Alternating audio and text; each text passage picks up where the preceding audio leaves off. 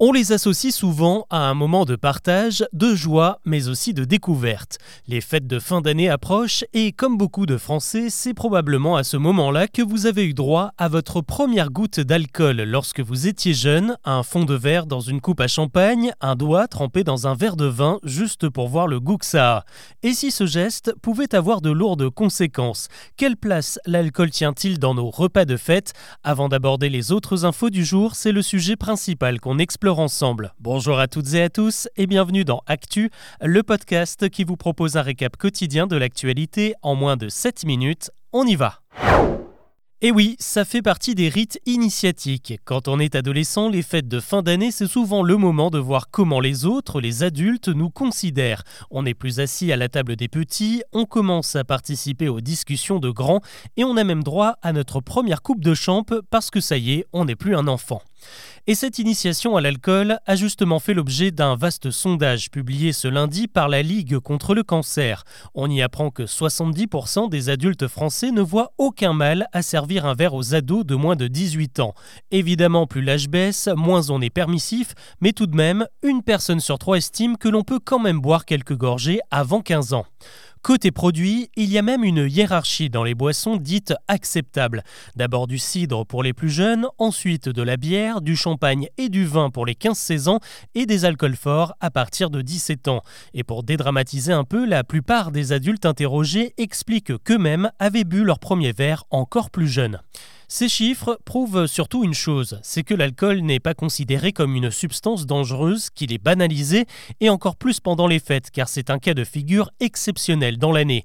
Un argument qui fait bondir le président de la Ligue contre le cancer, interrogé par l'AFP, avec toutes les campagnes et les chiffres de l'alcoolisme en France, il ne comprend pas comment autant de Français peuvent introduire leurs enfants à la consommation.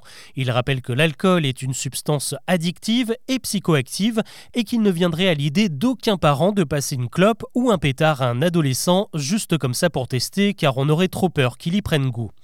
Un autre argument avancé, c'est l'effet de l'alcool sur le corps des plus jeunes qui, avant 18 ans, n'a pas encore fini de se développer. C'est le cas du foie, plus petit et donc moins résistant. Un fond de verre a donc bien plus d'impact que chez un adulte. Et enfin, toutes les études le prouvent, plus on commence à boire jeune, plus les risques graves liés à l'alcool sont importants. Selon les médecins, plus que de la modération, c'est de l'abstinence qu'il faut avant 18 ans. L'actu aujourd'hui, c'est aussi le procès de Monique Olivier qui touche à sa fin à la cour d'assises des Hauts-de-Seine. L'ex-compagne de Michel Fourniret y est jugée depuis le 28 novembre pour complicité dans l'enlèvement et les meurtres de trois jeunes filles, dont la petite Estelle Mouzin. Ce lundi, les deux avocats généraux ont requis contre elle la prison à perpétuité, assortie d'une peine de sûreté de 22 ans. Au-delà des crimes, on lui reproche son silence sur ses affaires et de n'avoir rien fait pour secourir les victimes lorsqu'elle en avait eu l'occasion. Le verdict est attendu ce mardi.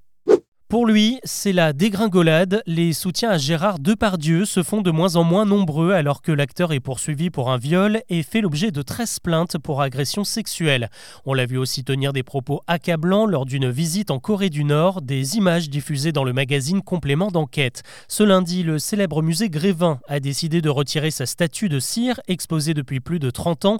À l'AFP, le directeur explique que la statue de Depardieu provoquait régulièrement la colère et les commentaires négatifs des visiteurs.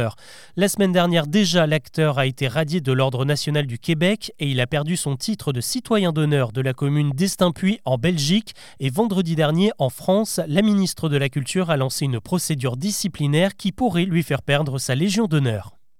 On peut dire que le timing n'est pas idéal alors que le réseau social Threads vient de se lancer en Europe. Son concurrent X, anciennement Twitter, est dans le viseur de l'Union européenne.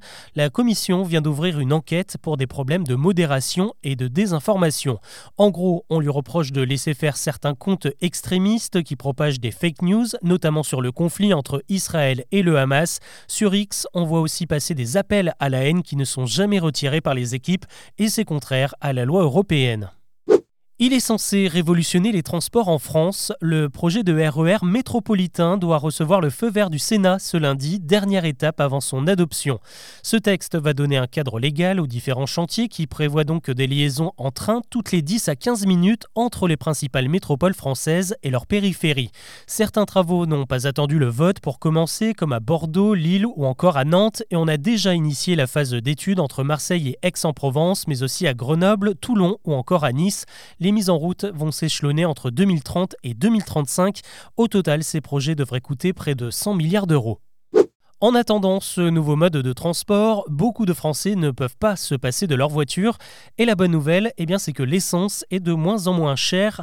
1,82€ en moyenne pour du 95 et moins d'1,80€ pour du diesel. C'est la première fois en 2023 que les prix sont aussi bas. Cette tendance est surtout encouragée par les opérations prix coûtant encore organisées un peu partout jusqu'à la fin de l'année. Un mot de sport avec euh, la très belle perf des Françaises du handball. L'équipe de France féminine a été sacrée championne du monde hier après une finale maîtrisée face à la Norvège 31 à 28.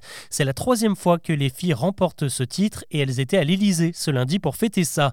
Et puis en foot, ça y est, tout le monde est fixé. Le tirage au sort des huitièmes de finale de la Ligue des Champions a eu lieu ce lundi midi. Et bonne pioche pour euh, le PSG qui affrontera la Real Sociedad, actuelle sixième du championnat espagnol. Dans les autres matchs, quelques belles affiches également comme Inter Milan Atlético de Madrid ou encore Naples Barcelone. Rendez-vous le 13 février pour les matchs allés. On termine avec un chamboulement. Guillaume Musso a perdu sa couronne. Après 12 ans de règne, l'écrivain a cédé sa place en tête des ventes de livres cette année, selon le journal Le Parisien. C'est Melissa d'Acosta qui lui ravit le titre, avec plus d'un million d'exemplaires écoulés de son roman Femme du bout du monde. D'ailleurs, le top 3 cette année est exclusivement féminin, puisqu'on retrouve également Virginie Grimaldi et Maude Ankawa. Guillaume Musso, qui n'a pas publié de livre cette année, est tout de même sixième. Voilà ce que je vous propose de retenir de l'actu aujourd'hui. Je vous donne rendez-vous demain pour un nouveau récap.